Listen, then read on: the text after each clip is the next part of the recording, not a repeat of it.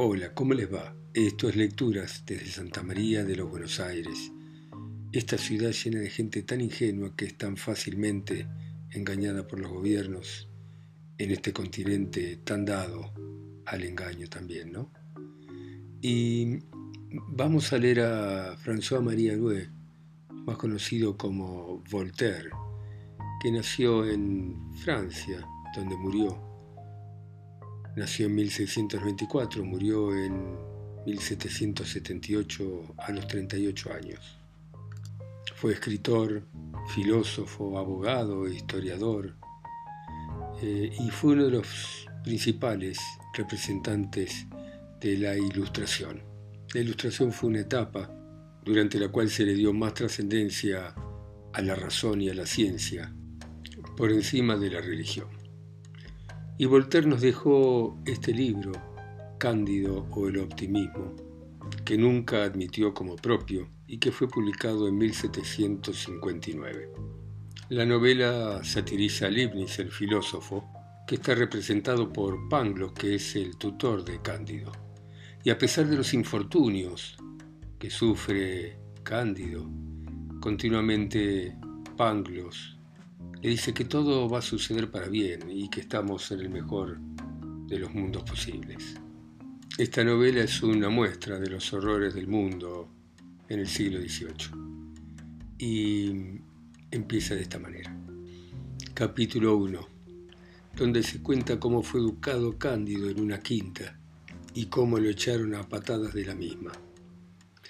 El barón Thundertrunk, título de Westfalia, Tenía una quinta donde vivía un muchacho con una personalidad tranquila, apacible. Su alma buena se traslucía en sus rasgos, tenía un juicio sano y era muy sensible. Y por eso creo que lo llamaban Cándido. Los viejos sirvientes de la casa sospechaban que Cándido era hijo de la hermana del varón y de un hidalgo, vecino suyo, con quien jamás se pudo casar la muchacha, que no tenía resto económico ni nobiliario. El barón Thundertrunk era uno de los caballeros más poderosos de Befalia. Su quinta tenía puertas, ventanas y en la sala había una colgadura. Tenía una jauría de perros, los mozos que cuidaban sus caballos eran picadores, tenía un capellán, que era el teniente cura, y todos lo trataban de gran señor y se reían cuando hacía algún chiste. La señora baronesa, que pesaba por encima de los 120 kilos, se había ganado respeto universal y recibía las visitas con una dignidad que la hacía aún más respetable. Cunegunda, su hija, una muchacha de 17 años, también era abundante en carnes, de buen color, sana y con un gran apetito y jamás desdecía en nada los dichos de su padre. Sin embargo, el oráculo de la casa era Pangloss, el preceptor, y el pequeño Cándido escuchaba sus lecciones con toda la docilidad propia de su edad y la tranquilidad de su carácter. Está demostrado, decía Pangloss, que las cosas no pueden ser de otra manera, porque habiéndose creado todo con un fin determinado, este fin no puede ser otro que el mejor. Uno puede notar que la nariz se hizo para llevar anteojos, y por eso nos lo ponemos, que las piernas, notoriamente, se hizo para que uno lleve pantalones, y por eso usamos los pantalones, que las piedras cuando uno las saca de la cantera sirven para hacer casas, y por eso el varón tiene esta hermosa casa. Y el varón, que es la persona más importante de la provincia, tiene que tener una casa más bonita que la del resto. También vemos que los marranos nacieron para que uno los coma, por eso comemos panceta todo el año. De manera que los que sostienen que todo está bien, sostienen un disparate, porque en realidad debieran decir que todo está perfecto, que todo ha sido hecho a la perfección. Cándido lo escuchaba con mucha atención y con inocencia lo creía, porque también la señorita Cunegunda le parecía tan hermosa y nunca se había animado a decírselo. Cándido se sentía dichoso de tener al varón de Thundertronk, de conocer a la señorita Cunegunda, de tener la posibilidad de verla cada día y de oír al maestro Pangloss, que era el filósofo más sabio de la provincia y, con seguridad, de todo el planeta.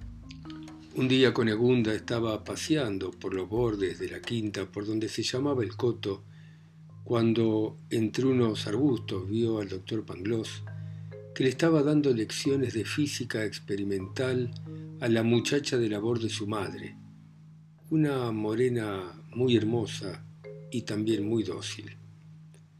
Cunegunda tenía muchas ganas de aprender ciencia y observó, sin pestañear, sin hacer el más mínimo ruido, las experiencias que ambos tenían.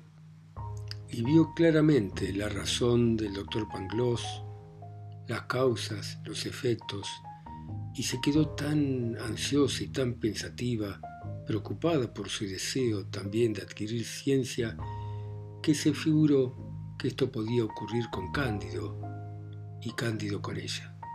Regresó entonces a la quinta y se encontró con Cándido y se sintió avergonzada y Cándido también se puso un poco colorado. Cunegunda saludó a Cándido con una voz temblorosa y Cándido le contestó sin saber muy bien lo que estaba diciendo. Al día siguiente, después de almorzar, al levantarse de la mesa se encontraron detrás de un biombo Cándida y Cunejunda. Esta dejó caer su pañuelo y Cándido lo levantó. Ella le tomó la mano sin maldad y sin maldad Cándido le dio un beso a la niña con tanta dulzura y con tanta ternura que se taparon las bocas, los ojos se le enrojecieron, les temblaron las rodillas y las manos hicieron lo que ellas quisieron. Estaban en eso cuando justo pasó junto al biombo el varón de Thundertrunk y viendo lo que estaba sucediendo, tomó a Cándido y lo echó a patadas de la quinta. Cunegunda se desmayó y cuando recuperó la conciencia, la señora baronesa le dio una buena cantidad de azotes y la intranquilidad y el desconsuelo cayó sobre la más hermosa de las quintas de Befalia. Capítulo 2 de lo que le pasó a Cándido con los búlgaros.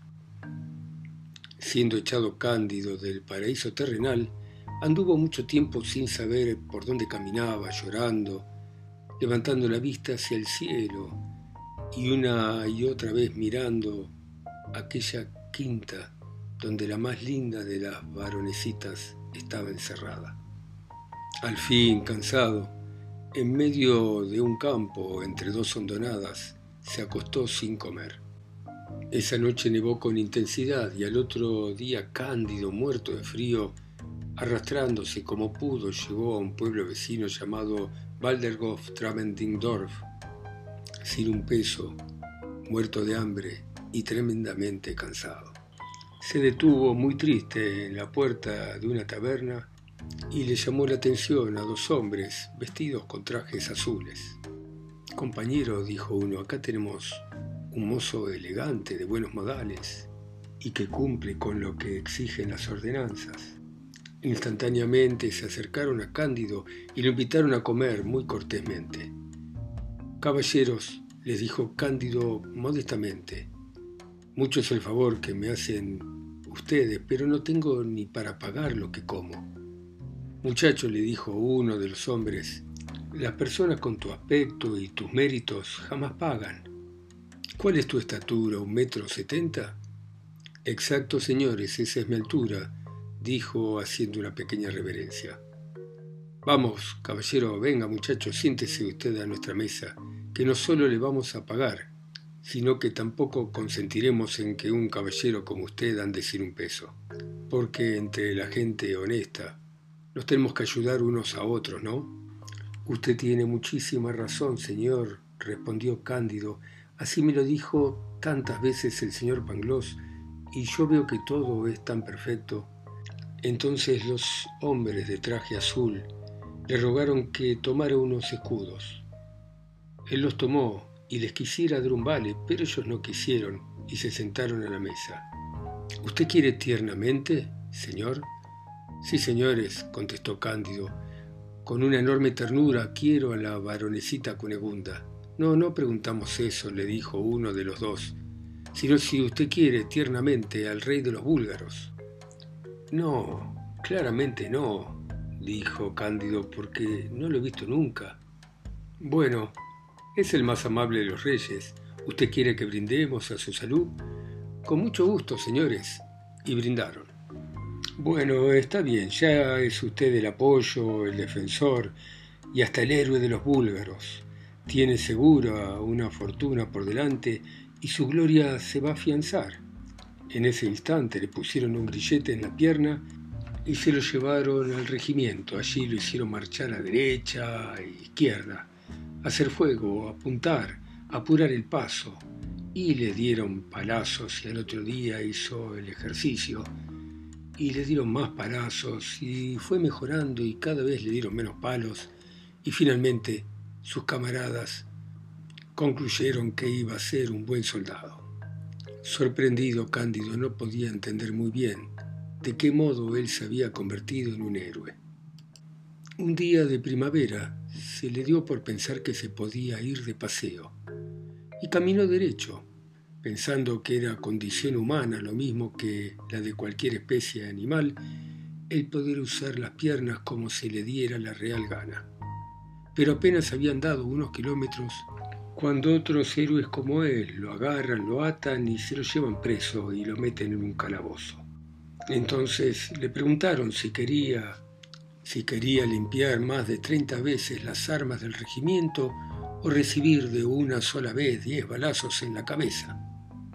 Cándido inútilmente dijo que él era libre de hacer lo que se le diera en gana y que no quería hacer ni una cosa ni la otra pero le dijeron que era necesario que eligiese.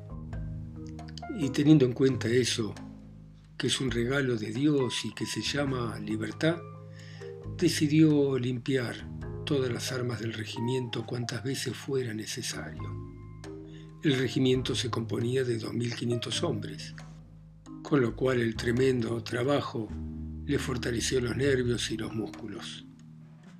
Pero cuando ya había limpiado por enésima vez las armas una y otra vez, no aguantó más y pidió que por favor lo matasen, y habiendo conseguido eso le estaban vendando los ojos y lo habían hecho arrodillar cuando justo pasó por ahí el rey de los búlgaros, tomando conocimiento de lo que estaba ocurriendo, y dado que era una persona inteligente y sabia, vio que Cándido era un aprendiz de metafísica muy tierno en las cosas del mundo y lo perdonó con clemencia.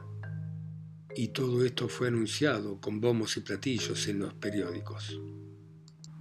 Un cirujano importante curó a Cándido de los daños que había recibido en el regimiento y cuando ya su piel estaba mejor y podía andar fácilmente, el rey de los vulgos no tuvo mejor ocurrencia que enfrentar en batalla al de los ávaros.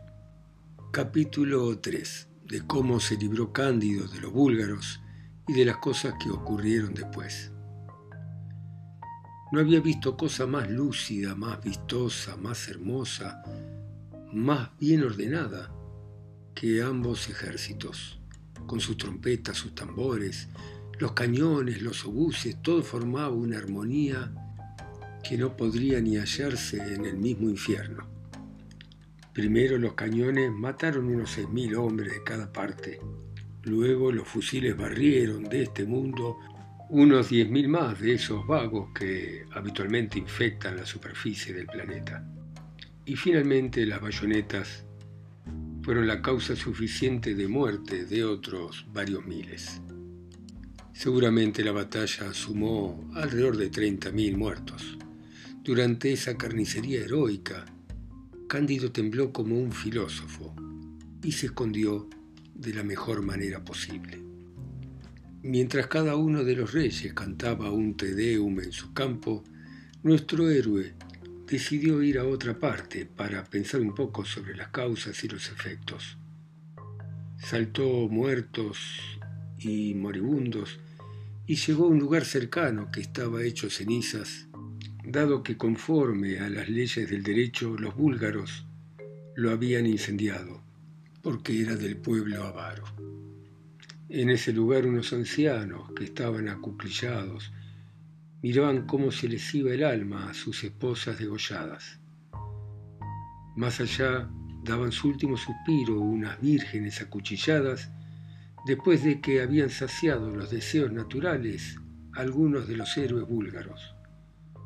Otras un poco tostadas clamaban y lloraban por las que acababan de asesinar y la tierra estaba sembrada de sesos, brazos y piernas cortadas. A toda velocidad Cándido huyó a otra aldea que era de los búlgaros y que también había sido tratada de manera igual por los héroes avaros, y al final caminó y caminó por encima de los miembros de las ruinas y salió fuera del área de la guerra con algunas provisiones en la mochila y sin olvidarse un instante de su conegunda. Las provisiones se le acabaron al llegar a Holanda, pero escuchó que la gente era rica en ese país y que eran cristianos, y no le quedó duda de que lo tratarían bien como lo había tratado el señor varón en su quinta antes de haberlo echado a patadas por haber mirado a la varonesita. Entonces le pidió limosna a unos sujetos graves que le dijeron que si seguía en aquel oficio lo iban a encerrar en una casa de corrección para enseñarle a vivir sin trabajar. Luego se dirigió un hombre que acababa de hablar una hora seguida en una asamblea sobre la caridad, y éste lo miró de reojo y le dijo, ¿A qué venís acá? ¿Estás por la buena causa? No hay efecto sin causa, le respondió Cándido de manera modesta. Todo está encadenado de alguna manera y ordenado para que sea mejor. Fue necesario que me echaran de la casa de la baronesita y que pasara por el ejército y que mendigara el pan hasta que lo pudiera ganar. Todo es causa, todo es efecto. Amiguito, le dijo el orador. ¿Crees que el Papa es el anticristo? Nunca lo escuché, respondió Cándido, pero sea o no lo sea, yo no tengo pan para comer. Tampoco lo mereces, replicó el otro. Fuera, bribón, miserable, que yo no te vuelvo a ver en toda mi vida. Y se asomó en ese instante a la ventana la mujer del ministro y viendo a uno que dudaba de que el Papa fuera el anticristo, le tiró a la cabeza un vaso lleno de mierda. Oh diablos, qué terrible se ponen las mujeres por el celo de la religión uno que no había sido bautizado, un anabantista llamado Santiago, que fue testigo de la crueldad con que trataban a Cándido, a ese ser bípedo sin plumas que tenía alma, lo llevó a su casa, lo limpió y le dio pan, cerveza y un poco de dinero, y aparte quiso enseñarle cómo trabajar en su fábrica de tejidos de Persia que se hacen en Holanda. Cándido se tiró a sus plantas y decía mi maestro Pangloss, dice que todo está perfecto en este mundo, porque infinitamente más me enternece la generosidad de usted que el enojo de la crueldad de la señora esa que arrojó sobre mí la mierda. Al otro día fue de paseo y se encontró con un pordiosero leproso, casi ciego, casi sin nariz, la boca tuerta, los dientes negros, que hablaba de manera gangosa, y que estaba atormentado por una tos violenta y que con cada esfuerzo escupía una muela.